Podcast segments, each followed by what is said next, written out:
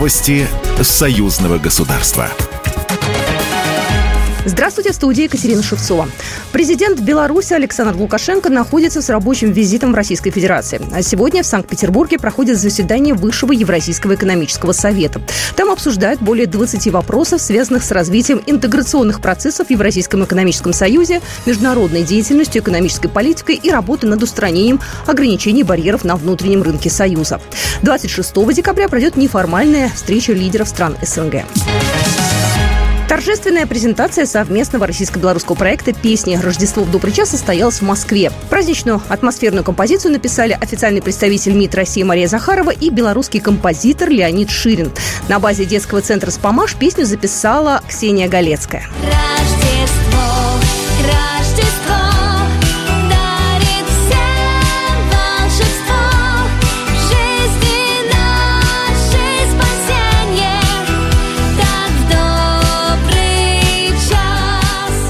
Получила красочный клип, в основу которого легли картины народного художника Российской Федерации Никаса Сафронова.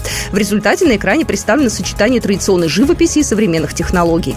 На презентации выступили советник-посланник посольства Беларуси в Российской Федерации Александр Шпаковский и митрополит Волоколамский Антоний, который обратился с приветственным словом к многочисленным участникам мероприятия. Поставки белорусской техники в Архангельскую область обсудили губернатор области Александр Цибульский и посол Беларуси в России Дмитрий Крутой. Стороны обсудили поставки техники, которые региону требуется все больше, тяжелой на добывающих предприятиях, коммунальной и пассажирской в городах. Как заявил Дмитрий Крутой, белорусская сторона готова удовлетворить потребности российских коллег, которые, в свою очередь, на фоне растущих объемов поставок техники заинтересованы в белорусском сервисном центре. Отдельно обсуждалось также сотрудничество в сфере лесного хозяйства, поставки специальной техники импортозамещение и кооперация. Региону интересен белорусский опыт лесовосстановления и лесоустройства, цифровизация системы управления отраслью.